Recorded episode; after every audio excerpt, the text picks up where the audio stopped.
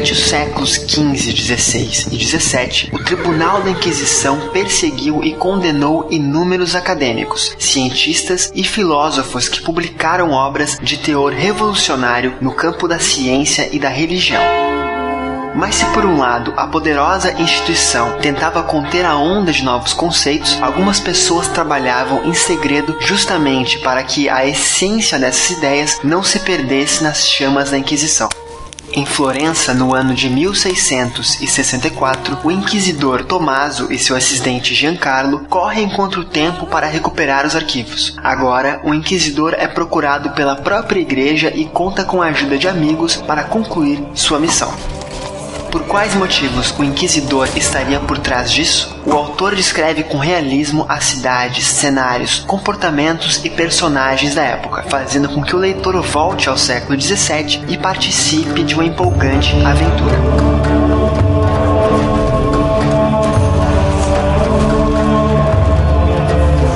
A Revolta do Inquisidor, de Rafael Prats.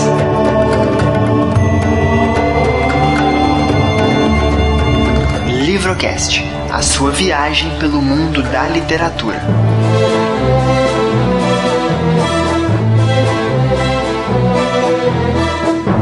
Sejam todos muito bem-vindos ao Livrocast especial de número 5. Meu nome é Marcelo Zaniolo e eu queria mesmo conhecer essa tal Florença. Eu sou o Rafael Prats, autor do livro A Revolta do Inquisitor. Enterre-se os mortos e alimente os vivos. Uou, vamos, vamos, rapidinho, já, já, já continuamos, vamos fazer um break aqui rapidinho. Cara, é Inquisitor ou Inquisidor? Inquisidor. Inquisidora. Com D. É Inquisidor, né? Isso. É porque eu vi Inquisitor agora. Eu não sei É porquê. um- eu acho que é dicção. Não, não tem problema, não tem problema. A palavra certa é Inquisidor, né? Talvez isso você possa até perguntar durante para esclarecer, porque é uma dúvida comum. E eu sou o Rodrigo Carvalho e eu curti demais esse título, cara. Muito bom. A Revolta do Inquisidor. Muito bom mesmo. Inquisidor, agora, agora sim. Ah, Inquisidor. Já aproveitei o gancho aqui. Vamos, vamos descobrir depois, né? Por que, que é Inquisidor e não Inquisitor. É uma, é uma dúvida bem comum, imagino eu. Mas então somos nós três, né? Eu estou com os dois R's aqui, Marcelo, Rafael e Rodrigo. Vamos entrevistar esse autor nacional, Rafael Prats. Seja muito bem-vindo, inclusive, amigo. Obrigado, obrigado Marcelo, obrigado Rodrigo. Vamos lá falar desse livro que, que promete, cara, que, que promete. O primeiro livro do autor Rafael, A Revolta do Inquisidor. Então hoje, quem é o autor, do que se trata e de onde surgiu a ideia deste livro, o processo de escrita, de onde veio a ideia e tudo mais, expectativas, tudo isso agora aqui no Livrocast.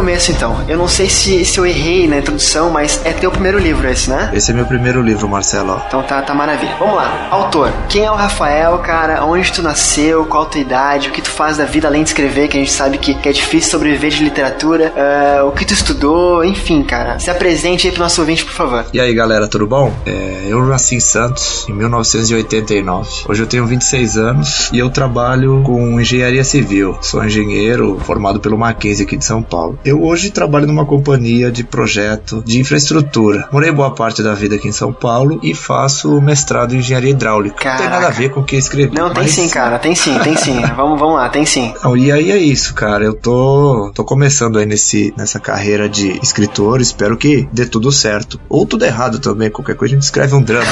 É, é bom pensamento. Uma biografia, né? Mas você tem como desejo de fato ser um escritor e ser essa a sua carreira prioritária? Ou você vai vai sempre ter ela como uma, um adendo, né? Uma carreira secundária? Olha, a gente precisa ser realista, a gente sabe que é um pouco difícil é, sobreviver disso. Mas, uhum. conforme com o andar da carruagem, a gente começa a perceber, dar valor àquilo que importa mesmo. Se as coisas ficarem boas, por que não? Entendi. Por que não abandonar a parte acadêmica e seguir essa parte? Eu adoro história, talvez seja uma oportunidade para recomeçar. Cara, eu, eu falei que tinha a ver com a tua profissão. Vamos colocar assim, atividade de escrita, né? Porque o teu livro, eu li 10 capítulos, né? É um livro que não foi lançado ainda, mais à frente a gente toca nesse ponto. Eu aqui de nós três, além do autor, lógico, sou o único que conhece a obra, que leu 10, 10 capítulos. E, cara, tu descreve muito bem as, as cenas, os ambientes, as paredes, as, as construções de influência, sabe? Eu até quero saber mais à frente como é que foi esse processo de pesquisa e tal, mas tem a ver sim, tem, tem um pouco de engenharia, vamos dizer assim, olhar de engenheiro pra cena. Acho que todo conhecimento que a gente tem, a gente vai aprendendo uma coisinha ali, uma coisinha aqui, no final a gente junta tudo numa panela e, e faz uma mistura boa, né? Mas, mas ficou bonito, cara. Tem gente que gosta de sopa com sal, tem gente que gosta de sopa com pimenta, né? No final, todo mundo vai tomar. eu, eu não sou muito fã de sopa, mas. mas vai tomar também. Vai tomar também. Vai tomar. tomar. não tem problema. Deixar de mimimi. De mimimi. Mas, Rafael, então como é que surgiu, cara, a vontade de tu virar escritor, assim? Foi, é, é recente? Já é coisa antiga? Como é que foi? Olha, eu nunca tive vontade, Marcelo, de virar escritor. Isso é uma. Eu sempre li muito. Eu tive influência quando, quando era mais novo, que uma prima minha me deu um, um livro do Harry Potter e a Pedra Filosofal. Foi o primeiro livro, assim, digamos que fora daqueles livros que a gente é obrigado a ler quando é criancinha, que eu peguei e fui atrás e, e li. E gostei muito. Tava, era tudo a ver na época que eu comecei a ler com a minha idade, então calhou muito bem. E a própria autora foi se desenvolvendo ao longo desses outros sete, seis livros que ela tem. No total são sete. E a gente vai acompanhando, né? E na espera de um livro do outro, a gente vai descobrindo outras coisas para ler. Então eu nunca pensei em ser autor. Eu sempre gostei de escrever um pouco. E um certo dia eu falei, meu, vou ter que escrever um livro. E aí é diferente. Como é que foi isso, cara? Tipo, do nada, assim, vou ter que escrever um livro, surgiu a história para ti, tu pensou que dava para explorar? Não, Ou não. foi o contrário? Não foi assim. Eu sempre li muito, muitos livros relacionados a com, com, com a temática de história. Então, por exemplo, um livro muito famoso e antigo também que eu li chama Ramsés. É uma, são cinco livros do Christian Jacques, é um francês. E ele conta uma história, conta a história do faraó é, Ramsés II. Não é um livro bibliográfico, é uma ficção. Tudo é inventado, é, mas faz jus aos fatos históricos. A gente começa escrevendo alguns textos curtos, né? Às vezes jovem é jovem é uma beleza, né? Começa acha que dá para fazer tudo e vê depois começa a perceber que tem algumas coisas que precisa aprender mais, enfim. Então as redações do colégio eu gostava. Depois de redação comecei a escrever esses textos para mim que nunca divulguei também não, não tenho objetivo. São sempre são textos muito simples, mas sempre com essa temática de história envolvida. E aí um dia eu falei assim, meu, é, eu preciso escrever um livro. Não foi que veio uma ideia e eu fui atrás. É, veio a ideia de escrever um. Aí eu precisava arrumar um, um, objetivo. Isso é mais difícil. Geralmente é o contrário, né? Então, é, geralmente é o contrário. Eu tenho. E é isso mesmo. Porque várias vezes já veio uma voz assim na minha cabeça falando o seguinte: Puta, você tinha que escrever um livro sobre isso. Só que aí eu pensei que se eu pensasse dessa maneira, é como se. Nossa, Rafa, você tem que fazer uma tatuagem. Até hoje eu não fiz. eu quero fazer. Então, eu pensei antes na necessidade para depois achar uma temática interessante. E graças a Deus deu certo. Cara, esse, esse autor que tu mencionou agora, me lembra o nome dele só, por favor. É Christian Jacques. Tem mais um autor que tu gosta bastante também, que tu mandou por e-mail para mim, tu lembra? Sim, tem, ó. Nossa, tem alguns aí que eu posso falar. Uma delas, não posso tirar o mérito da, da própria é, autora do Harry Potter, a J.K. Rowling. Gosto muito do Isaac Asimov, li a obra A Fundação dele, achei incrível. É esse Christian Jacques escreveu essa trilogia, essa, esse conjunto de livros e tem várias outras obras. Ele tem várias trilogias, entre aspas, né? Várias. Tudo, tudo com fundo histórico também, Tudo. achei bem bacana. Eu não conhecia ele e realmente tem bem, bem, bem interessante, assim. Ele trata muito o Egito, ele, eu acho que ele deve ser apaixonado por essa época também, é, egípcia. Tem o famoso Dan Brown, que eu gosto muito, é um livro fácil, é bom, uma delícia. Falaremos mais à frente, né, Rodrigo? Tem um outro cara chamado Valério Máximo Manfredi também. Ele escreveu vários livros que tratam dessas da parte grega, romana, história antiga. Esses caras são muito bons. E são é entretenimento puro, mas você vai começando a ler, você vai mergulhando na história e vai aprendendo cada vez mais. E, e, e é muita pretensão minha querer que tu diga um, um, autor favorito teu de todos os tempos ou um livro favorito teu de todos os tempos? Ou são esses que tu mencionou já, o Ramsés? Olha, pretensão, é, não, porque a gente sempre tem um livro favorito. Eu, eu costumo dizer que é como se fosse música. Em determinados momentos gosta muito de uma música, aí vem outra música nova, a gente gosta muito daquela. Então, para mim, esse negócio de livro favorito varia. Se eu pudesse te dar um nome hoje é, de um livro que eu gostei, que é dele que eu tô na cabeça, se chama A História da Minha Fuga das Prisões de Veneza, do Giacomo Casanova. Esse Casanova era um mulherengo é, e é um personagem real, né? E ele foi preso por uma série de fatores em Veneza em 1750. O que aconteceu? Ele fugiu da prisão e o livro conta isso. Como todo mundo é, gostava de perguntar para ele isso depois que ele fugiu, como ele fugiu e tal, ele resolveu escrever um livro e, e, e deixar e vender, entendeu? Mas é uma história real, então. Muito famoso. Ou uma história contada por alguém que. É uma história real. Cara, bacana, bacana. Outro, outro nome fantástico de livro aí. Exatamente. Não, é, dando, dando uma olhada na sinopse do livro, é, me veio à mente, e eu sou ignorante histórico, então me veio à mente logo dois livros, né? Um, como você mencionou, é uma pegada meio Código da Vinci, do Dan Brown, e me veio também o nome da Rosa, do, do Humberto Eco, né? E depois eu até, é, dando uma pesquisada, são, são, é, são épocas bem diferentes, né? Mas me veio à mente o clima, talvez, ou então, eu sei, pra mim tudo que seja né, de alguns séculos atrás já me remete ao nome da Rosa. Mas aí, tem alguma relação com, com o livro do Nome da Rosa? O próprio Dan Brown, como é que te influenciou na, nesse livro, nesse livro que você escreveu? Como é que foi isso? Olha, o Nome da Rosa, do Humberto Eco, ele é, é um clássico, é, é fantástico também. Nunca li ele como livro, mas já vi é, o enredo dele através do filme. Um filme até antigo um pouco. É, o que acontece é o seguinte: a, a história medieval ela é passada para nós brasileiros é, com poucos detalhes. É claro que a gente tem que priorizar é, a história da colônia, como é que foi é, Brasil, né? Mas a história medieval europeia ela é passada com poucos detalhes. Então é muito fácil a gente confundir os períodos históricos. O nome da Rosa do Humberto Eco é, se passa em 1300. O meu se passa em 1700 quase. Pô, tem uma boa diferença. De 300 a 400 anos. Isso isso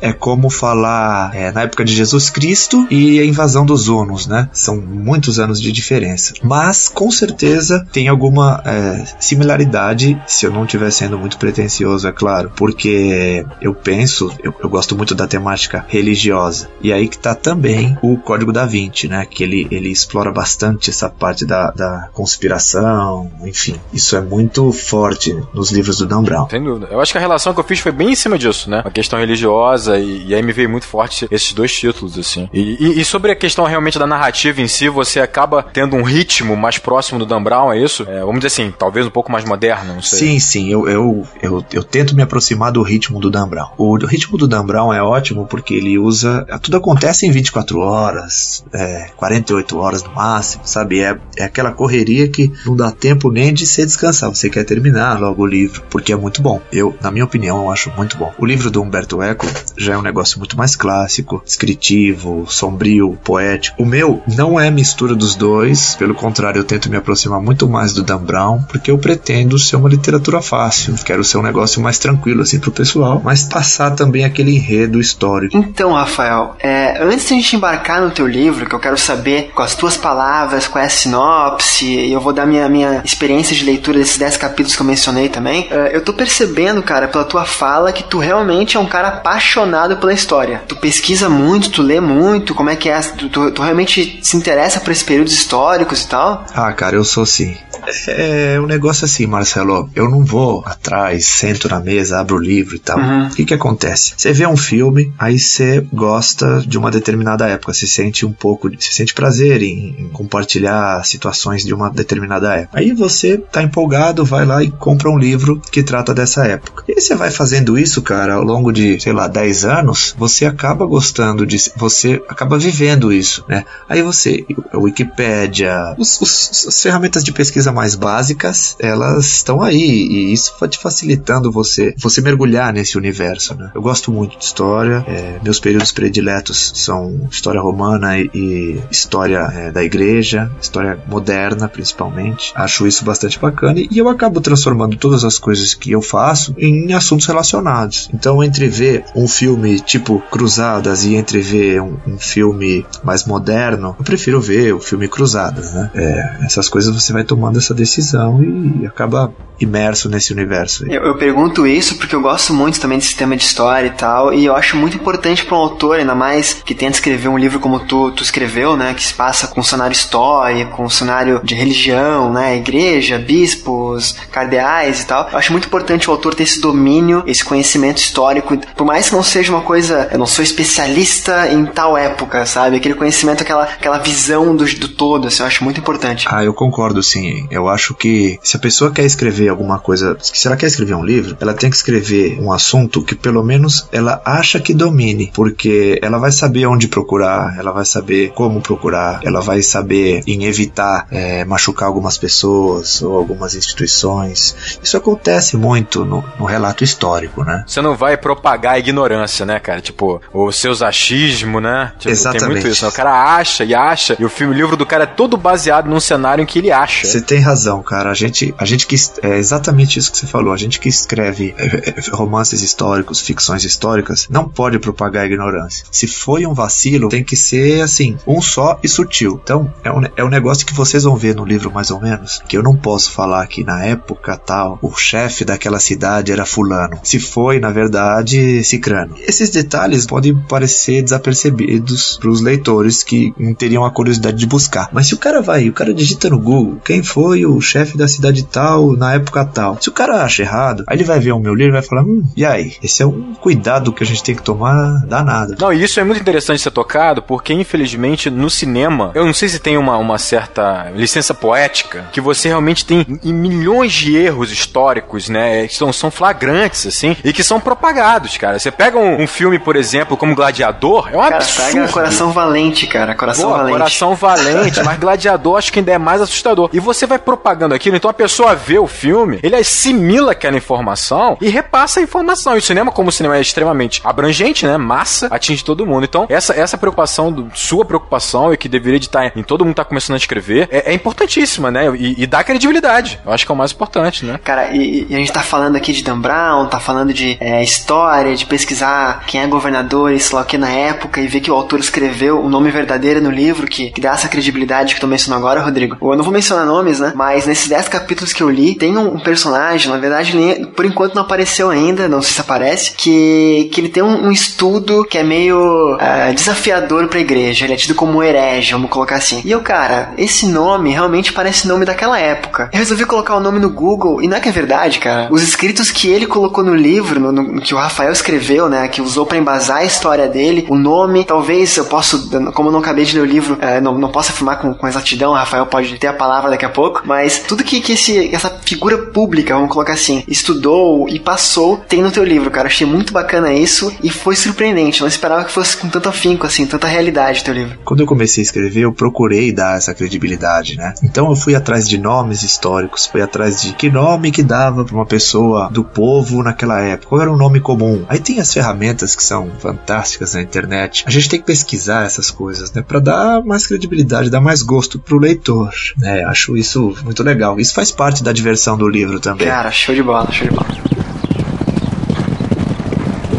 Então falamos, conhecemos um pouco mais o Rafael, né, esse autor que a gente está tendo o prazer de entrevistar aqui hoje. Uh, pra gente não ficar falando e patinando em cima de informação nenhuma, vamos pegar a sinopse do livro pro ouvinte saber do que se trata uh, a revolta do Inquisidor, pra gente poder falar como foi o processo de escrita, tema que, que abrange e tudo mais. Rafael, fique à vontade, cara, é, fale do que trata o seu livro. A revolta do Inquisidor é o seguinte, em 1664, o Inquisidor Tomaso, ele fica arrependido daquilo que ele fez durante a vida toda. O inquisidor era um oficial da Inquisição, então ele condenava pessoas que iam contra as doutrinas da igreja da época. Quando ele fica arrependido, ele vai atrás de todas aquelas doutrinas que ele mesmo condenou, porque ele sabe que aquilo é um conhecimento muito valioso e não deve ser é, ocultado é, pelo tempo nem apagado pela história. Então ele vai atrás disso e junto com um assistente eles fazem um passeio aí pela Europa tentando resgatar esses documentos. Só que a igreja começa a desconfiar. Nessa época a comunicação pode poderia parecer precária, mas era muito eficiente. Então as pessoas começam a ir atrás dele, e ele tem que fugir, tem que se disfarçar, tem que buscar documento que está guardado em lugar muito restrito e assim por diante. E ele tem um objetivo de levar isso para um lugar onde esse conhecimento possa ser perpetuado e, e não se perca aí nas chamas da, da Inquisição. E aí, Rodrigo, o que tu me diz uma sinopse dessa, cara? Muito bom, muito bom, muito bom. Muito bom mesmo.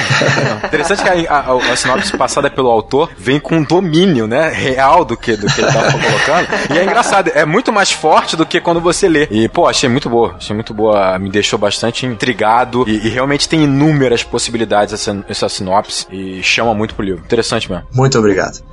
é legal aquela parte de um, de um pressuposto, né, uma, uma, verdade histórica, que, que a igreja, quando punia essas pessoas ditas hereges e quando queimava livros, o famoso index, né, toda a revolta, toda a Inquisição em si, né, não a revolta, tô pegando o nome do livro e me confundindo aqui. É, ela sabia que muito do que ela estava condenando era verdade, ou era um conhecimento poderoso. Tanto que muito desses livros, desses, enfim, pergaminhos, desses escritos, está confinado até hoje no Vaticano. Então, a gente não pode dizer que papas e inquisidores e enfim, quem quer que fosse, não sabia do poder que esses estudos tinham. Né? O, o, que eles faziam era dizer para fora da igreja que aquilo era mentira, né? E, e, cara, assim, eu comecei a ler o livro e o, o Tomaso é um cardeal, né? Ele é uma pessoa muito importante dentro da igreja, ele é um inquisidor muito famoso, ele inclusive tem esse posto por ser uma pessoa muito prática, que muito bem descrito no livro isso, não vou ficar me repetindo aqui, mas ele é muito velho, cara, e tu consegue sentir nele o peso das, das escolhas, sabe? Tem até uma frase dele, ah, não, não vou lembrar agora aqui. Bom, Bom, gente, vou, vou falar de cabeça, tá? Se estiver errado, me desculpem. Mas que ele coloca assim, ele contando pra esse ajudante dele, né? Ele, ele coloca que uh, a responsabilidade de uma pessoa é o medalhão que a gente carrega o tempo todo no peito. Tenha feito certo ou errado. Alguma coisa assim, a frase, não, não coloquei aspas em cima. Mas ele sente o peso das escolhas dele, sabe? Tu sente que ele vai fazer uma coisa nesse livro que desafia, que vai de encontro a tudo que ele fez nos anos anteriores, sabe? Então, assim,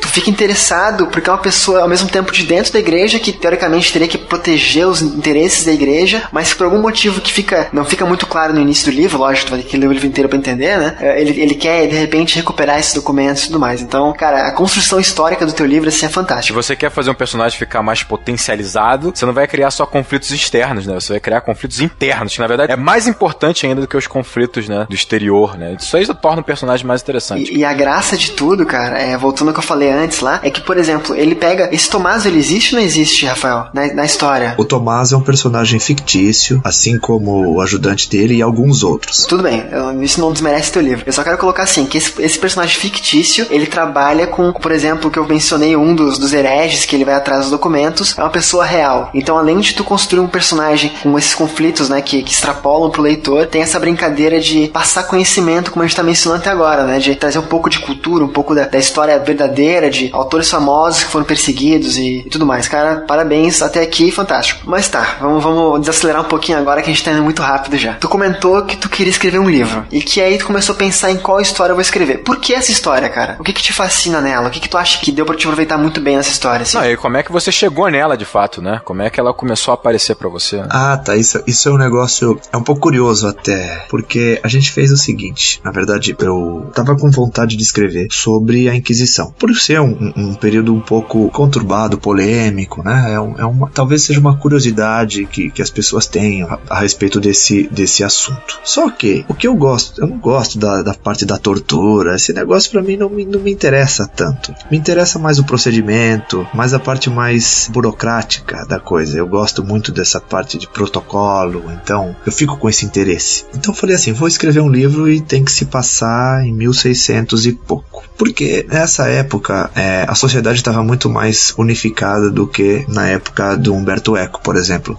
As pessoas se, se juntavam em feudos, então ah, era tudo muito descentralizado. Nessa época você já tinha grandes cidades como Florença, é, Veneza, Roma, Strasbourg, é, Colônia, Paris. Essas cidades já estavam no auge do, do seu poderio. É, e aí eu queria usar esse cenário. Beleza. Então eu falei, vou escrever um livro nesse cenário. Aí eu fiquei pensando, o que, que será que eu posso fazer, né? Será que eu vou. Que tema que eu vou usar? Precisa ter uma temática que atrai as pessoas. Só que eu não sabia o que, que eu ia fazer. Não sabia o que atrair as pessoas. Eu então é, escrevi um parágrafo. Veio assim do nada um parágrafo sobre um inquisidor. Então, bom, vou escrever sobre a vida de um, de um inquisidor. Beleza, comecei a escrever. Só que assim, um parágrafo simples. Eu li o parágrafo aí, semana seguinte eu li ele de novo, achava que não fazia muito sentido. Um dia eu tava tomando banho e me veio na cabeça uma ideia assim. Bom, é, o inquisidor ele condenava os documentos, as pessoas, enfim. Que, que eu vou fazer com isso? Eu, e tomando banho, eu de repente falei, putz, já sei. O interesse do livro tem que estar nos documentos. Então é isso que eu vou usar. Então criei toda uma história, é, criei assim uma história um pouquinho maior, coisa de uma página no Word, e falei, a partir daqui eu desenvolvo. O que que eu fiz? Eu, o processo de escrita é um pouco é, cansativo, porque depois que você está no Word, não, eu uso esse, o exemplo desse, desse software porque talvez seja o mais acessível para todos nós. Você escreve uma página no Word, você já acha que escreveu bastante.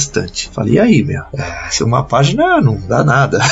É, um livro tem que ter substância. O que, que eu fiz? Eu esquece o Word. Eu tinha na época, eu tenho até um netbook e o meu netbook não entra drive de CD. Eu tive que escrever no, no bloco de notas porque eu não tinha, eu não tinha o Word instalado. O netbook tem uma tela muito pequenininha, então só a barra de ferramentas do Word e a barra de baixo te come espaço inteiro. Caraca, cara. escreveu na mão isso, cara? Escrevi, não, no bloco de notas do, do computador. Do computador. Ah, tá, é, ufa, bloco, ufa. Não, não, não, pelo amor Tá, mas tem, tem seus, seus desméritos também, seus problemas. Aí. Ele foi, ele foi na raiz escrever à mão, cara, na Caraca. época da. Então, imaginei pergaminho, com... pergaminho, pena. Imaginei ele com pedra batendo com um martelo.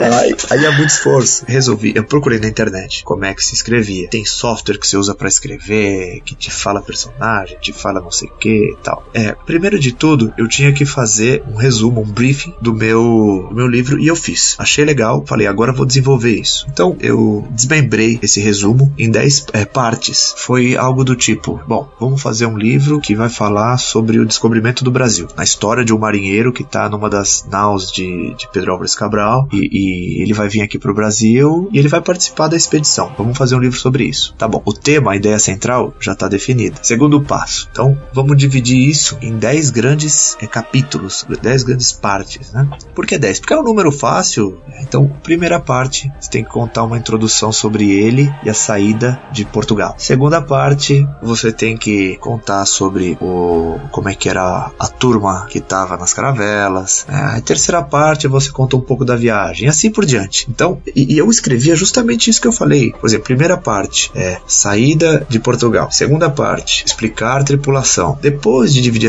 o livro, ou seja, de dividir aquele seu texto em 10 grandes partes, você tem que desmembrar essas partes em 10 cenas menores. Então, se na primeira parte eu ia descrever a saída de Portugal, eu posso usar a primeira cena do livro, ou seja, o capítulo inicial, a primeira, a primeira palavra do leitor, que o leitor vai encontrar, vai ser uma cena que descreve o objetivo do livro. Só que ela tem que estar dentro do contexto que é a primeira parte. Então, se a gente está falando da saída de Portugal, eu já comecei com assim: é, Fulano era um marinheiro, é, filho de, de carpinteiro e nas, cresceu sempre no, no cais, trabalhando com o pai, e um dia recebeu uma proposta de um capitão para integrar, para limpar o assoalho de um navio. E assim por diante. Aí a segunda parte você vai contar, começar a introduzir alguns amigos. Como é que os amigos vão? E a gente tem, sempre tem que ter em mente que você tem que contar o lado dos bonzinhos e o lado dos malvados. Os vilões e os heróis, eles se complementam. Ele pode, a gente tende a ter mais familiaridade com os heróis. Tende, né? Porque no caso de Star Wars, por exemplo, eu não vou nem perguntar quem é o seu personagem predileto. No meu caso, suspeito.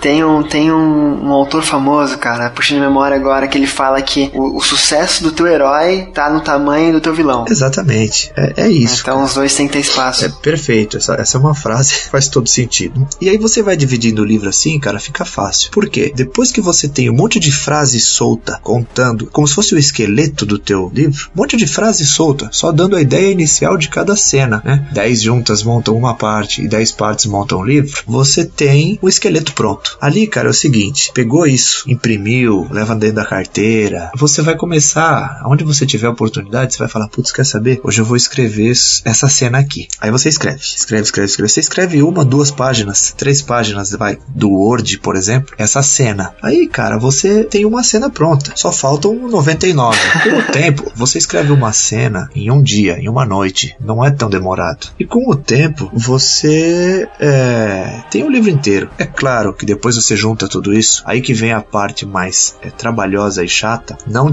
não significa que ela de, é, demanda tempo, mas é uma parte muito trabalhosa e tem que ter muita paciência para vencer ela, que é a parte da revisão interna. Você se confunde na sua história. Apesar de você ter o domínio total, você esquece quem que pegou o anel que estava em cima da mesa de Ciclano, se foi o, o, personagem A ou se foi o personagem B. E você não pode vacilar. Claro, é, é a parte mais. é o diferencial do livro, né? Exatamente. Outra coisa que é muito interessante, talvez nesse tipo de, de escrita, é que é ficção histórica ou romances históricos, é a parte da veracidade. Isso um amigo meu, ele me orientou, Rafa, cuidado para veracidade das informações. Por exemplo, eu não posso falar que o cara foi de Roma até Veneza em três horas, que é o que a gente faz hoje de trem, enfim, quatro horas de trem. O cara vai de carroça, a carroça não anda 70 por hora, é, ela demora um dia, é, 12 horas sem, seguida. Isso é muito importante, passa credibilidade para você. Então eu tinha que ir atrás desse, dessas falhas dentro do meu livro. A parte gramatical é, é um problema que ele é menor do ponto de vista de impacto na história, mas ele é um problema muito grande, cara. Se você é, não consegue expressar a sua ideia, você pode ter uma ideia brilhante, mas não conseguir expressar isso de uma forma, de um português basicamente correto, vai, que, que seja 70% correto, você vai ter muita dificuldade, tanto em achar um amigo que quer ler, quanto em achar um amigo que quer revisar, quanto em achar um editor.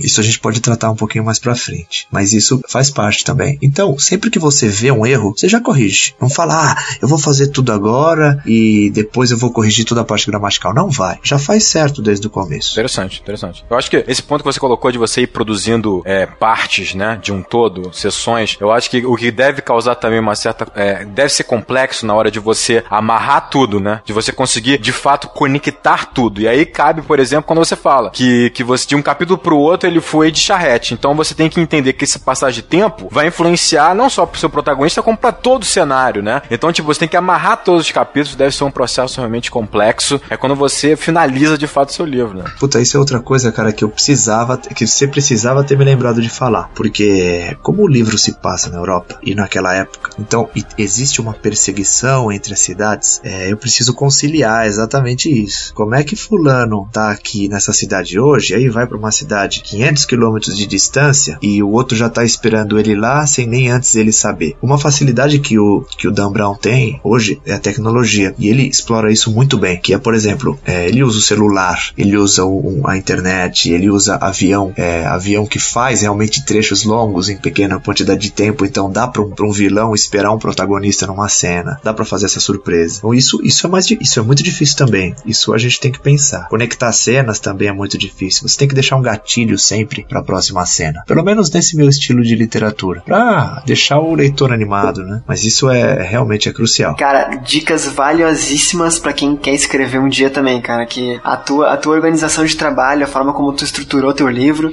e assim, é, novamente falando como quem leu 10 capítulos, né? Dá para ver certinho essa questão de o, o, cuidado que tu fez em cada passagem, em cada capítulo, sabe? Capítulo tal fala disso, acabou isso, beleza. Outro. E sem, sem enrolação, sabe? Aquelas coisas, tipo, rápidas, acontecendo, indo pra frente, levando o leitor pra próxima página, sabe? Isso ficou bem, bem evidente no que eu li. Assim. Isso aí vai de acordo com o Stephen King, né? Que ele fala que o que importa é a história, né? Tipo, o foco é esse, sempre, né? E ele, ele discrimina um pouco a ideia de você se perder na descrição do, dos cenários, né? E de você se envolver mais com os cenários e com os personagens do que de fato com a história que está contando, né? Quanto mais objetividade, melhor. Que não significa que o livro vai ser superficial, né? Mas é interessante. Deixa, deixa eu perguntar uma coisinha aqui rapidinho. Tu mencionou de um amigo teu ali que pediu pra te tomar cuidado a respeito de viagens e, e tudo mais, que de repente. Tu até falou do Dan Brown agora, né? Que, que tem facilidade tecnológica. Ele tem uma outra facilidade muito grande. A esposa dele é historiadora, né? Então ela dá uma primeira leitura crítica ali a respeito da obra dele. O teu livro, cara, tu pediu pra algum amigo teu ler, algum historiador, alguém, alguém que, que, que desse um respaldo e arrumasse uma coisinha ou outra, cara? Dois amigos meus leram o livro antes de, de ser publicado. Na verdade, o primeiro, ele não leu inteiro. Ele leu as primeiras 10 cenas, tá? Mais ou menos como você. E ele falou assim: Rafa, isso não parece um livro. Porque ele é um autor, tá? Esse amigo meu é autor. Ele falou: Rafa, isso não parece um livro, isso parece um filme, porque falta descrição. Você já começa com diálogo, você já começa. Aí eu percebi, Marcelo, que, meu, realmente estava aquilo. A gente vai escrevendo, a gente imagina que, o, que é um filme que tá passando na sua cabeça. Então, faltava muita descrição,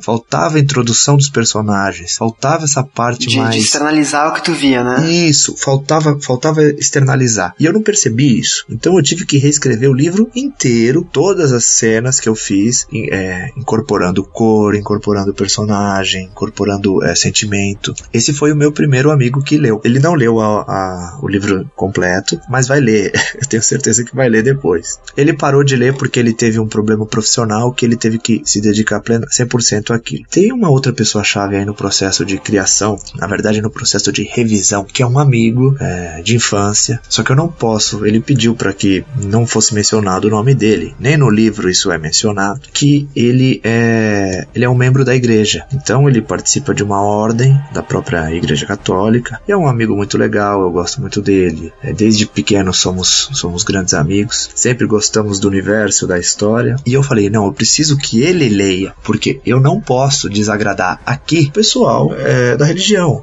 É, não é meu objetivo denunciar isso, porque isso tá, tá escrito, os livros de história já fazem isso, né? As pessoas já cobram muito a igreja por esses assuntos. Meu objetivo é fazer uma ficção interessante, que o leitor tenha vontade, tenha curiosidade. Então eu pedi para ele ler e revisar. Então o que, que ele falava? Rafa, acho que pegou mal falar isso. Revisa. Eu revisava numa boa. Não tinha problema, cara. Meu objetivo não era esse. E ele relia e falou: não, agora ficou melhor. Agora ficou melhor. Tanto que o meu editor. E ele foi o único que leu. Ele gostou muito. E eu já convidei ele para ler o segundo. Opa, tem segundo vindo já. Tem, a gente fala depois. Vamos, vamos... é isso aí.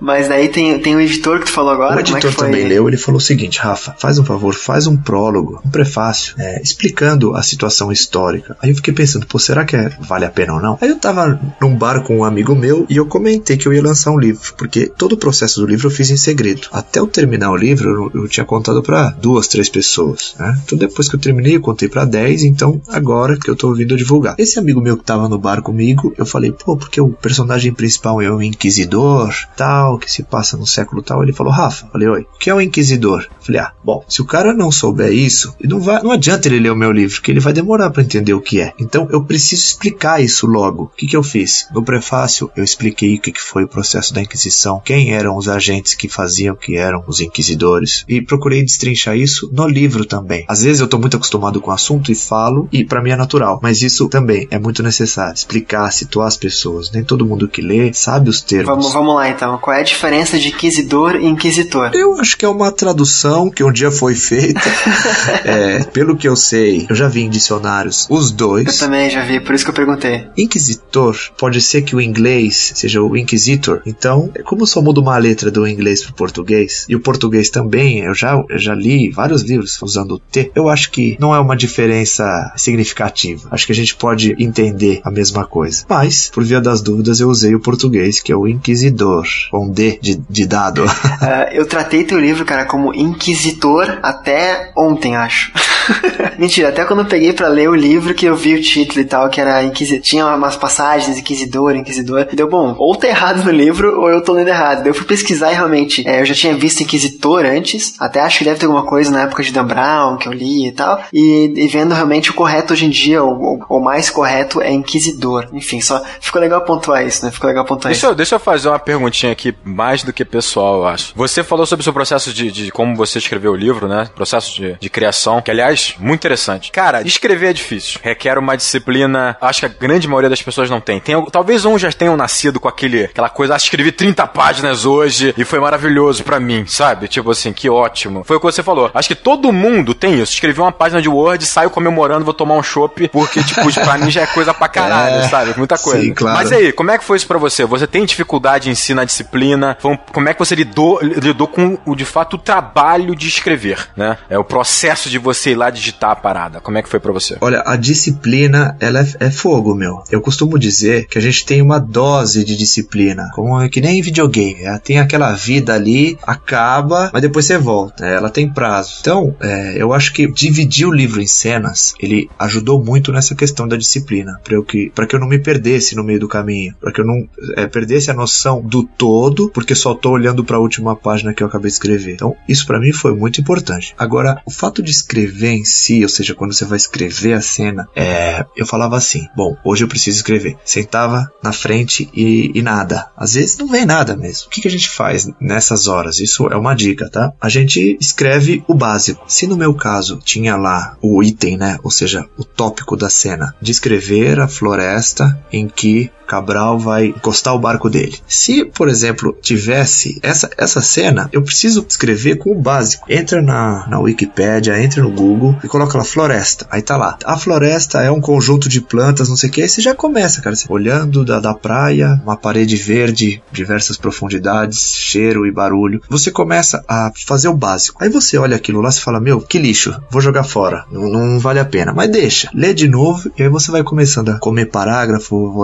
virar parágrafo. Então, isso, ela induz a sua imaginação. Uma coisa que eu li, você, você até falou isso, Rodrigo, é que o autor falou que era importante era continuar escrevendo. É, desculpa, o importante era a história, né? O que, que acontece? Você não precisa ter uma ideia genial. Você não, não faz um livro com uma ideia genial. Pô, você faz o livro com uma história genial, com um enredo genial, com texto genial. Você não precisa que o objetivo do livro seja algo, é, nossa, é único esse. Você pega todos os livros que eu li, a maioria deles, tá? Não posso generalizar também. Que a história não tinha nada demais, mas você ficava de uma forma tão empolgado que você fala: Meu, esse é o melhor livro que eu já li. Acho que isso é super válido. Então, a disciplina é pelo ponto de vista de você sair da cadeira, pegar o seu computador e, e começar a escrever. Um pouco de tempo por dia é o suficiente, mas é aquilo: tem que ter paciência e perseverança. Aí já é outra palavra: perseverança. Uhum, sim. Não, é interessante que você tem que ter uma certa malícia, como você falou, né? Tipo assim, se você tá no momento que você tá sentindo que não tá produzindo nada, então faça uma coisa, como você falou, faça um, algo mais básico, crie uma base ali, mas não deixe de escrever. É, quando você se debruçar de novo naquele, naquele texto, você vai com certeza começar de um ponto mais fácil, porque já tem uma base escrita, né? E vai conseguir desenvolver com ainda com melhores ideias, né? Então, o ato de você parar de escrever porque você não tá com, com ah, não tô bem hoje, isso aqui, cara, isso é, isso é complicadíssimo, né? Pra quem tá escrevendo, né? Você tem que criar mecanismos para escrever, né? É, exatamente, cara. Exatamente. Você sabe, você.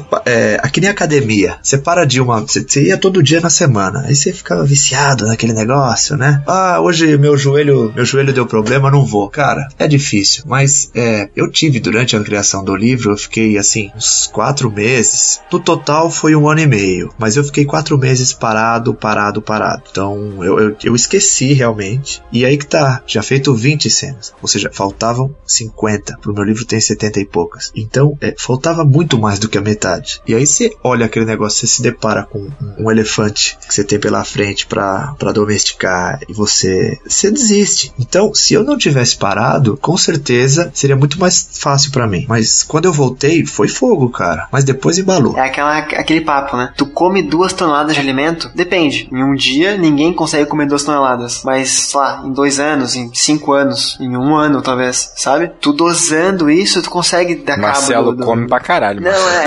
esse, esse é um exemplo que eu vi uma vez e ficou na minha cabeça, cara. Não. Mas eu como bem sim, eu como bem sim. Meia tonelada por dia.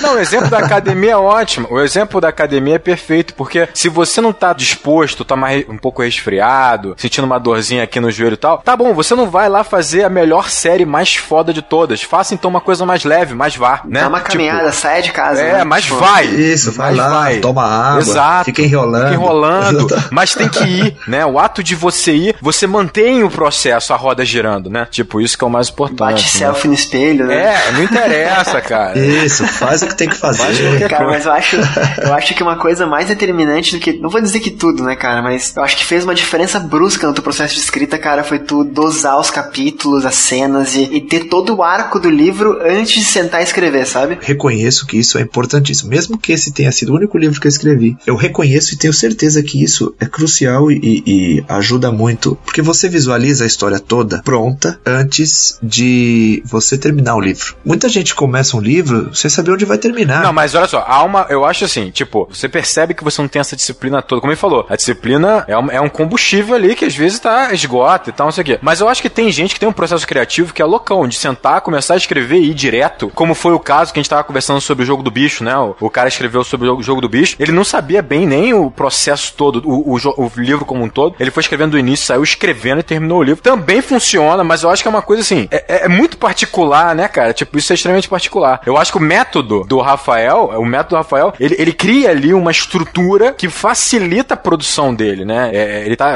que é pra, eu achei interessantíssimo, eu achei interessantíssimo, eu acho muito bom. É que eu acho que autores como esse que tu mencionou agora, Rodrigo, são tipo, tá, tô cagando regra, não repare, mas são exceções, cara. Eu acho que todo autor, por mais que seja um cara criativo louco que sempre escreve, que começa a, a vomitar então, a palavra... ele tem mais experiência já, né? Tipo, o cara já escreveu milhões de livros, Sim, já tem um, é um, um outro um Mas outro mesmo para né, ele ter um planejamento desse faria muita diferença, sabe? Isso que eu quis dizer. Sim, mesmo o cara sim. sem saber onde ele quer chegar, tem, sabe? Não, tem gente que é assim mesmo, e isso é impressionante. É, são, são como se fosse um corredor de... É, eu sou um cara de marcha atlética, cara, porque eu, eu é, sem, sem desmerecer essa turma, mas eu sou, primeiro, eu sou principiante, e segundo, eu vou devagar. Agora, um cara desses é um cara de explosão, ele vai e dá tudo e consegue. É, é muito é muito invejável isso para um escritor. Esse cara mesmo, Joe do Bicho, ele em um dia, no primeiro dia que ele sentou para escrever, ele escreveu mais de 30 páginas. Esse cara, ele não vai sentar para planejar a porra toda, ele só vai continuar escrevendo, cara. Depois ele vai pegar aquilo tudo, vai reavaliar, estruturar, corrigir. Mas esse processo do cara é alucinante mesmo, ele é um corredor de 100 metros. É difícil. Né? Usa bolt total, Na, né? No meu ponto de vista, é difícil, é porque difícil. tem coisa que você esquece, tem coisa que você deixa passar,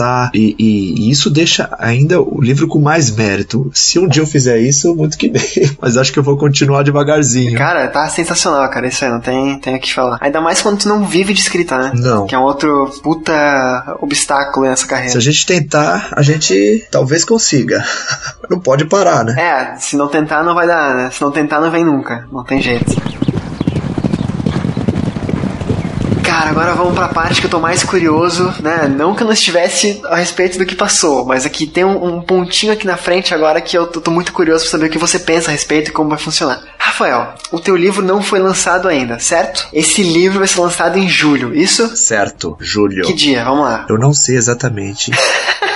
tá, mas é início de julho, meio de julho, fim de julho? Ele vai ser lançado em julho, só que a data ainda não está definida exatamente. Como já está em processo de impressão, encadernação, até chegar a todas as cópias, enfim, ir para editora, é, eu vou pedir para que a galera entre na página do livro A Revolta do Inquisidor no Facebook e lá eu vou estar tá divulgando a data de lançamento, aonde vai ser o lançamento e, e tudo mais. Cara, então ouvinte, você que está interessado em ler esse livro, eu tenho certeza que você está. Cara, vamos lá, ó, vamos curtir essa fanpage, cara, vamos ficar em cima do Rafael Prates ali, no bom sentido, não me leve mal. olha só, olha só. O Diego não, o Diego não tá aqui, o Diego não tá aqui, aí você pode fazer essas piadinhas, né? Mas tudo bem. O Diego é outro amigo nosso do, do podcast, faz piadas sem graça e hoje não está aqui, cá estou eu fazendo transvestido de Diego. Então, ouvinte, vamos ficar em cima, vamos curtir a fanpage do livro, vamos acompanhar as novidades. Quando lançar o livro, cara, eu quero ver todo mundo comprando, porque realmente, cara, eu... ah, vamos lá, vamos, vamos continuar falando sobre isso. Até quando fica a pré-venda desse livro, cara? Hoje em dia, eu estou no processo de pré-venda, né? A pré-venda vai acabar quando o livro for lançado. Por que, que eu estou fazendo isso? Porque no final de julho eu vou ter a data de lançamento e aí todos os livros que eu tenho que revender vão ser vendidos na pré-venda. Então a pré-venda fica até o final de julho também. Quem compra o livro na pré-venda, na verdade, ele pode retirar na noite de autógrafos ou, se precisar, eu dou um jeito de mandar por correio. Quem compra na pré-venda é um livro autografado, é porque eu vou ter acesso à cópia antes disso, né? É, e vai ter um marcador de páginas que vai induzir ao universo que esse livro vai estar tá imerso. Isso aí, cata logo na pré-venda já e garante. A pré-venda é importante, virar amigo do autor rápido. É, exatamente, exatamente, pô, tem que dar moral mesmo, isso aí. O, o teu livro, ele tá em pré-venda no Kikante, né? Isso, o que que eu fiz? É, como eu não tinha nenhuma plataforma para fazer uma comercialização online, eu escolhi uma campanha de crowdfunding, que é o Kikante, para fazer essa pré-venda. Então, quando as pessoas clicam em contribuir, a recompensa é o livro. E é uma recompensa certa já, né? Porque. É, é, não, é garantido. É, quem garante a entrega, quem garante a, a, a recompensa é o próprio pessoal da Kikante. Então, caso não aconteça essa recompensa, eu tô ferrado. Tem um termo lá que a gente assina e, e, e é bem complicado. Eles são bem é, rigorosos. Eles são bem. Eu digo assim, porque a, às vezes o crowdfunding a gente tem ideia que se não chegar no, no limite lá no no, na meta, o livro não sai. Né? Ah, O teu não. livro já tá, né, já tá sendo impresso, já tá sendo cadernado, então ele vai sair, sabe? Isso é importante salientar. Ele já, já está, já tá pronto, já tá saindo, já tá sendo É impresso. isso que quis dizer que é, que é certo, entendeu? Tipo, Isso, não é tem certo, erro. é certo. Comprou, vai ganhar o Exatamente. livro já, porque é, é uma forma que o autor teve pra fazer a pré-venda apenas, né? Exatamente. Tá, e, e vamos lá, qual, é- qual é a editora do teu livro, cara? Como é que foi esse contato com a editora? Como é que tu chegou na editora? Essa pergunta também tem um mega interesse, porque é uma curiosidade que eu tenho muito grande. Hoje você tem N maneiras de lançar um livro, né? É, a pessoa não precisa ficar tão presa a uma editora e tal. E aí, por que você optou por, por essa editora? Qual foi o seu processo? Caso você possa contar pra gente e tal, sem problema. o método de você. Tem, tem alguns métodos de você lançar um livro. Um deles é pela internet. Existem é, milhares de sites e plataformas. A Amazon também é formidável nisso. Só que é, livros virtuais, tá? Que no final das contas são produtos de teor igual. Só que eu preferi uma editora. Eu, eu preciso de uma editora para me dar esse respaldo. O problema do autor iniciante, quando ele tenta fazer uma publicação solo, autônomo, por exemplo, ele vai numa, numa gráfica, imprime, manda imprimir, sei lá, 500 cópias. E ele pega essas cópias, ele tem que chegar nas livrarias e ele tem que vender. Então ele vai na livraria do shopping, naquela livraria grande, chega lá e fala: Você quer comprar esse meu livro aqui? O que, que a livraria vai falar? Meu, eu não tenho tempo para ler isso aqui agora. Como é que eu vou saber se eu vou revender? Então, cara, é a distribuição de um livro que um autor fez e ele mesmo mandou imprimir é muito mais complicada pro autor do que a distribuição de um livro que uma editora te dá o respaldo por trás. Então, eu mandei para a internet para algumas editoras, recebi uma proposta da editora que é hoje a responsável pelo meu livro, que chama Editora Novo Século. Um dos selos que a Novo Século tem é Talentos da Literatura Brasileira, que ela incentiva é, não só autores principiantes, como autores nacionais. Então, eu estou lançando pela editor- editora Novo Século, pelo selo Talentos da Literatura Brasileira. É, e eles que fazem toda essa parte de distribuição, de revisão, eles fazem a revisão também, criação de capa,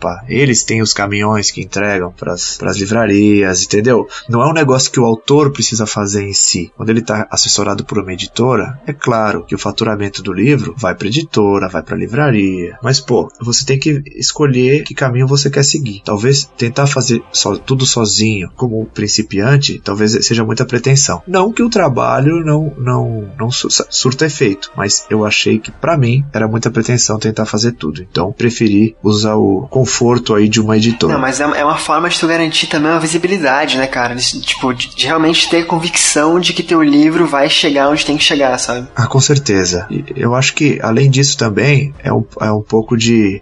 alimenta um pouco o ego, entendeu, Marcelo? Claro, claro. A editora ela é sua parceira, ela tá disposta no sucesso do seu livro tanto quanto você, porque ela investe tempo, ela investe aluguel do escritório, ela investe salário, salário de quem digita, de quem revisa, salário da copeira que tá ali para servir o café, conta do ar condicionado. Ela quer que o seu livro seja um sucesso. Um livro que faz sucesso numa editora consegue sustentar a editora inteira por um ano, assim, sabe?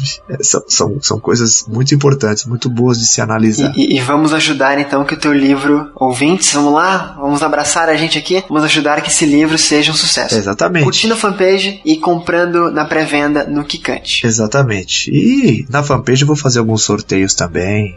O importante é estar ali, estar acompanhando. Mais coisa vai vir. Aí vamos lá, tá? O, o ouvinte ele clicou no Kikante, ele foi ver ali a descrição do produto, do livro, de tudo mais, e tem o seguinte parágrafo, Rafael. Abre aspas. O livro, no caso A Revolta do Inquisidor, é parte de um projeto maior com vários livros que retratem diversos períodos da história. Os livros não serão em sequências, mas serão um conjunto de histórias que se comunicam. Já aviso que o segundo livro já está em produção. Explique-se, cara, pelo amor de Deus. É, o editor falou pra mim, Rafa, você vai continuar a escrever? Aí eu falei, ah, não sei. Aí ele falou, você vai ou você não vai? Eu falei, vou. É, eu falei, por que, você tá me perguntando isso? Bom, então beleza, vamos, vamos fechar o contrato. Se você não fosse continuar a escrever, não adiantava eu me dedicar ao seu livro. Porque um autor de dois livros é, geralmente vende os dois, se tem o mesmo tema. Porque a pessoa que lê um e gosta, compra o segundo. A pessoa que lê um e não gosta, nem termina de ler. Mas o que gostou, compra dois. E ele falou, quando você vai escrevendo, você vai se desenvolvendo também. O seu décimo livro vai ser muito melhor do que o seu terceiro,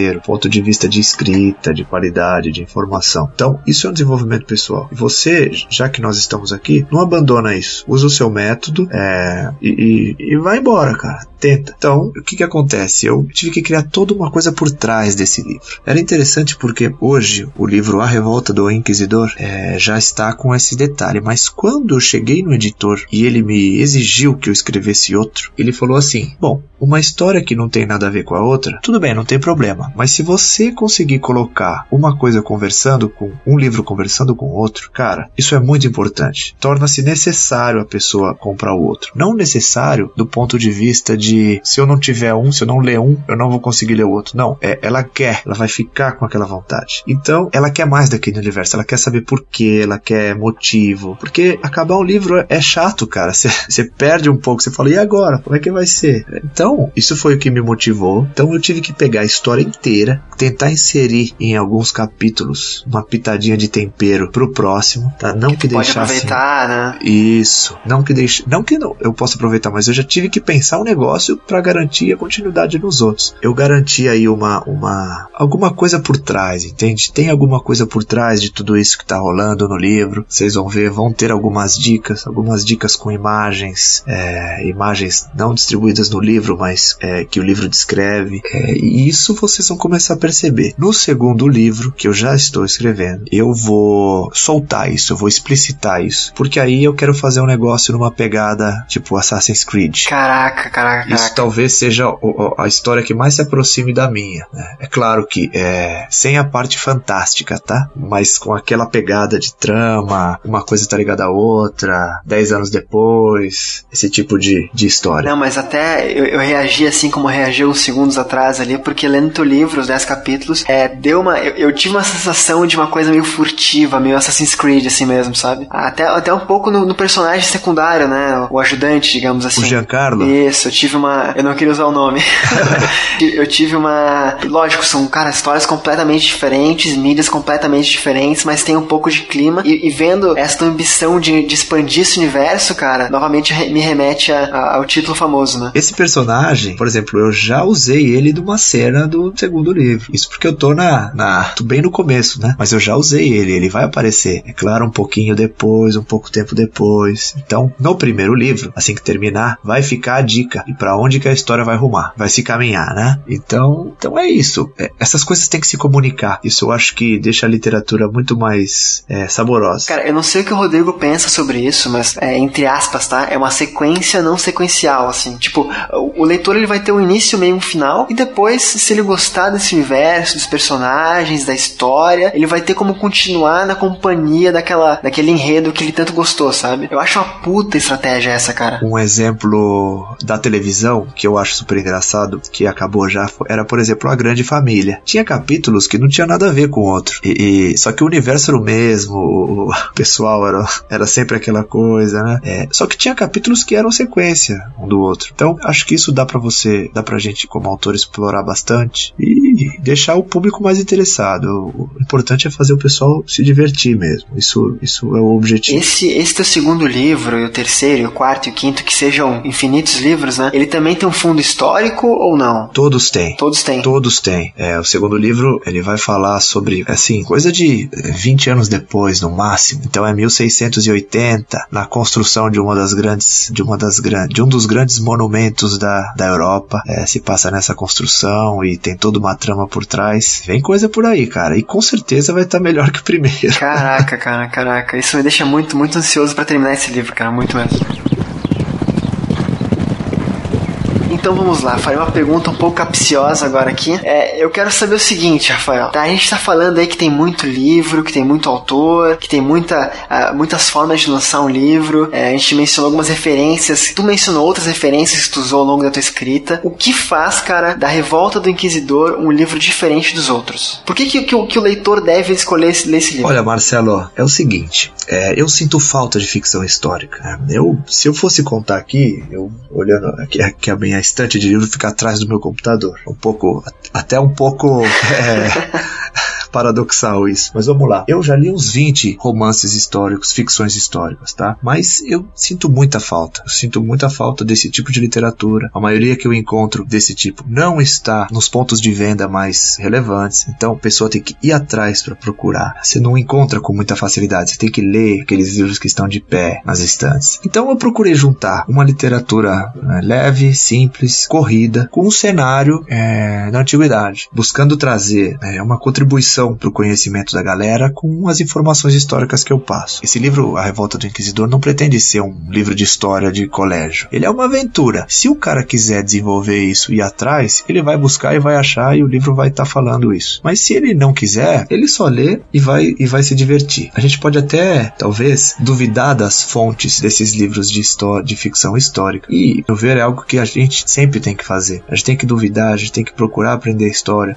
procurar compreender as pessoas que escreveram sobre história, né? Fazendo de uma ficção é, a obra, você alivia algumas cargas históricas, você deixa a pessoa com a certeza de que o personagem é fictício, mas você mergulha o leitor num cenário. E desse mergulho, ele vai atrás das coisas dele. Eu acho que procurar aprender história é procurar compreender a sociedade que a gente vive, evitar erros que já se cometeram, respeitar opiniões. E, na minha opinião, cara, a gente evolui sempre. A gente só percebe porque olha para trás. E quando a gente olha para trás, fez essa história. Ei, tá bom? Tá bom para você, Marcelo? tu tem 26 anos mesmo, cara?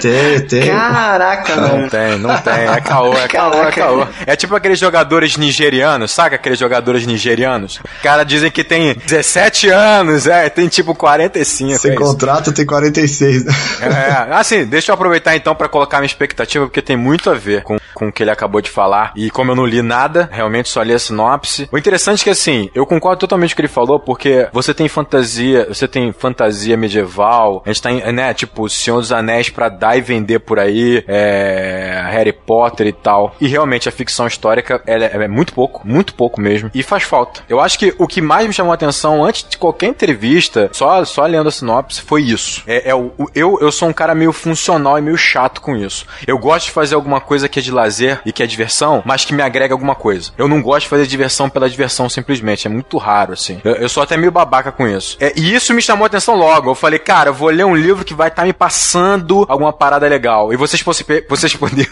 puderam perceber que eu sou ignorante histórico, né? Fazendo a relação do, do, do Humberto Eco, com, né, do, do Nome da Rosa, com o livro dele, 400 anos de diferença. 400 anos de... Mas assim, é, isso para mim foi um ponto primordial. Ler um livro que vai me divertir, que, que pô, parece que tem tudo para ser muito, muito gostoso de ler, mas que me dê um background, me dê um, me dê fatos históricos, né, uma consciência de época. Eu acho que, puta, isso para mim é, cara, sem dúvida que tava me dando muito, muito gás para ler. E depois da entrevista, sem dúvida, fiquei muito impulsionado a ler o livro, pela maneira como você defendeu o, o livro, que foi muito interessante, você foi extremamente sincero em todas as respostas, assim, é, falando sobre a questão de lançamento, contato com o editor, muito bacana. Então, porra, eu acho que não só a minha expectativa tá altíssima para ler o livro, como da galera que tá ouvindo aí, tem que dar uma moral mesmo, porque realmente parece um, um material muito bacana. Sério mesmo, tô sendo muito sincero aqui, cara. E compartilho aqui da empolgação do Marcelo, e tenho certeza que vai ser muito bacana esse livro aí, cara. Show de bola. É, é por isso que eu gosto tanto, cara, de conversar com autores, porque tu, tu aprende, tu, tu vê a verdade, tu vê o que ele quis transportar pro livro na, na fala dele, sabe? Tu vê quando o cara é sincero, quando não é, quando, quando tem esse sentimento que ele quer, ele estudou, ele, ele, ele construiu com carinho, com cuidado a obra, sabe? Claro, é. não foi o maluco que veio aqui da, fazer o merchandising, sabe?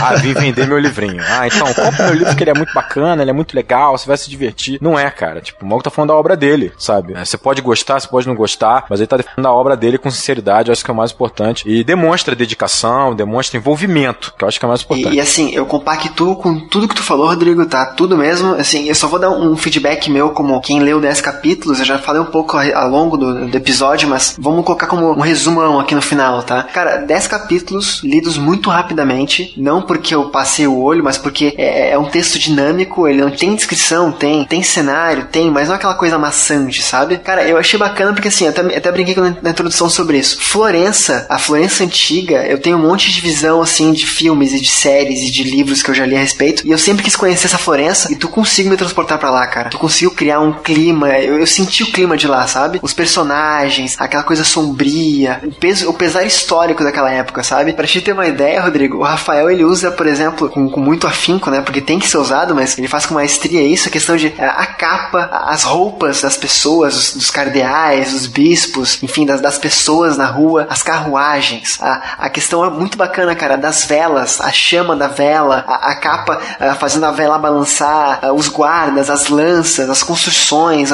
Cara, é muito bacana mesmo, assim, cara, sabe? Eu tô falando isso de verdade, eu li 10 capítulos, cara, e eu não li mais porque o livro não tá lançado ainda, só por isso, sabe? Então, assim, eu tô realmente muito empolgado, cara. É, eu acho que precisava mais livro assim mesmo. Dá pra ver que o autor tem um domínio da época, tem um domínio do, do, do que ele quer escrever, que ele realmente foi muito minucioso nessa escrita. Ele domina também, né, esse amigo dele, que ele não quis mencionar o nome, essa conspiração por trás do livro. É, ele domina muito a questão religiosa, das, o jogo de interesses por trás de cada título tudo mais. E, cara, muito bacana mesmo, Rafael. É um prazer estar tá falando contigo, cara. E é um prazer estar tá falando do teu livro aqui hoje. Pô, foi um prazerzaço, cara. Foi muito boa a gravação, muito gostosa. Oh, é, Marcelo, Rodrigo, eu que agradeço. Acho que isso é muito bom é, para todos nós. Espero que os ouvintes gostem. Espero que eles vão atrás. Se não conseguir a versão impressa, vai ser lançado também a versão em e-book. No final de julho, nós vamos ter o lançamento. Mas se quiser ver alguma coisa, entra no, na página do Facebook, A Revolta do Inquisidor, ou entra também é, no meu site, que lá você consegue baixar o primeiro capítulo de graça, chama www.rafaelprats.com, Rafael com PH, Prats com T mudo, é, e tem o link lá no, no Facebook. Então, então, talvez o jeito mais fácil de achar seja o Facebook. Com certeza, cara, com certeza. Não, a gente vai colocar os links todos, cara. Todos os links vão ah, estar na, favor. postagem. Tem que, né? tem que ir ver. E só pra fechar, cara, o, o e-book tem prazo de lançamento, uma ideia, uma estimativa, não? Assim que lançar o livro, a cópia física, eu acho que mais uns 15 a 20 dias para lançar o e-book. Sensacional. Mas eu vou manter o povo avisado porque metade dos meus amigos leem e-book. Eu ainda não consegui. eu ainda tô no século passado. É, eu tô me adaptando. eu tô em 1600. eu tô, é, literalmente, né? Não, três é. séculos, né? Uns três séculos, quatro ah. séculos. Mas eu tô me adaptando, cara. O papel tá caro. Ele escreveu o, li o livro em pergaminhos, cara. Pô. O papel tá caro.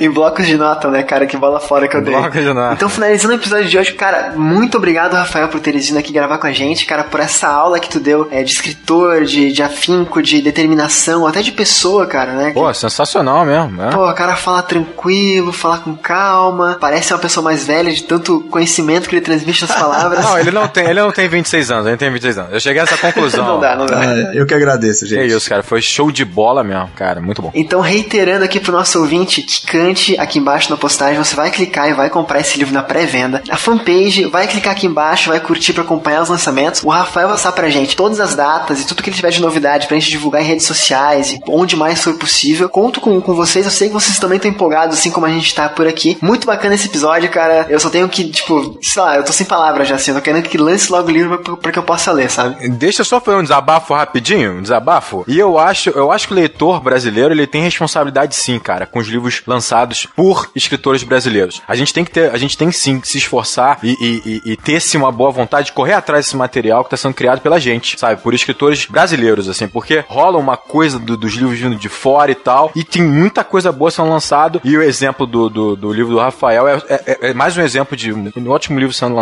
A gente tem que, sabe, incentivar, sim, correr atrás, porque o material é bom, é muito bom, e, e eu acho que tem uma certa, sabe? O brasileiro é preguiçoso, bicho. Tipo, pô, vamos correr atrás dessa parada aí. Pô, vai lá, adiciona lá o Facebook, corre atrás, troca uma ideia com o autor que vai ser bacana pra caramba isso. Acho que vale a pena. A foto no Facebook dele é muito bacana. É, isso aí. Veja a foto dele. Se você se o que só tem curiosidade, vai lá ver só a fotinha do Facebook. Então já é Somos nós que fazemos mercado nacional, né, gente? Acho que essa é a, a conclusão. Né? Exato, né? Cara. Mas então, gente, muito obrigado por quem ouviu até aqui. Comente aqui embaixo, mande e-mail, curta a fanpage, tudo que a gente falou aqui, entre em contato com o autor. O Livrocast de hoje fica por aqui. Tenham todos uma ótima semana e até o próximo episódio. Rafael, mais uma vez, cara, muito obrigado. Eu que agradeço. Boa noite. Valeu.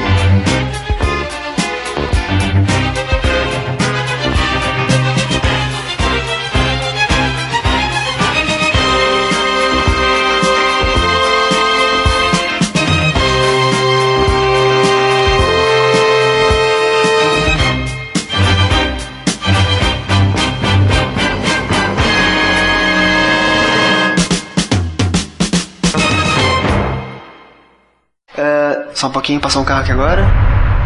Vocês estão vendo algum carro, alguma coisa aí, não? Não, não. Não. Não? Aqui tá um... Vamos lá, tá onde é que eu tava? Cuidado que a gente tem que tomar danado. Claro, claro. Cara, eu... aconteceu uma coisa muito... Ah, carros... nesses 10 capítulos que ele quer fazer alguma coisa que vai contra tudo que ele fez nesses anos todos de vida. Só um pouquinho, gente. Tá bom. Tranquilo. Minha, minha namorada entrou aqui, desculpa, gente. Demorou, tranquilo. Tranquilo, Eu, ta- eu, tranquilo. ta- eu tava falando ali do, do, do. Peraí, deixa eu lembrar. Volta, Marcelo. Esse livro se passa. Só um minuto, gente. Seja lá. Fecha a porta, fecha a porta. Ai, desculpa. Tranquilo, Isso tranquilo. acontece, cara, relaxa. Sem problema. Puta que pariu. Agora estourou um avião aqui perto, eu acho Nossa. Tá louco. E eu, eu nem moro no centro, cara. Olha, Cara, tu mora debaixo de viaduto, Marcelo. É incrível isso, cara. Não, Floripa, Floripa já foi melhor, cara. Ah. Caraca, de novo não dá, velho. Calma, relaxa, relaxa, cara. Não tá dando hoje. Fica tranquilo, Só um Marcelo. pouquinho que já passa, já passa. É, é por isso que eu gosto tanto, cara, de conversar com autores. Porque tu, tu aprende, tu ouve motos passando na, na janela do entrevistador e tal. Ah, tá foda, hein, Marcelo. Tu tá... que bosta. Peraí, passou.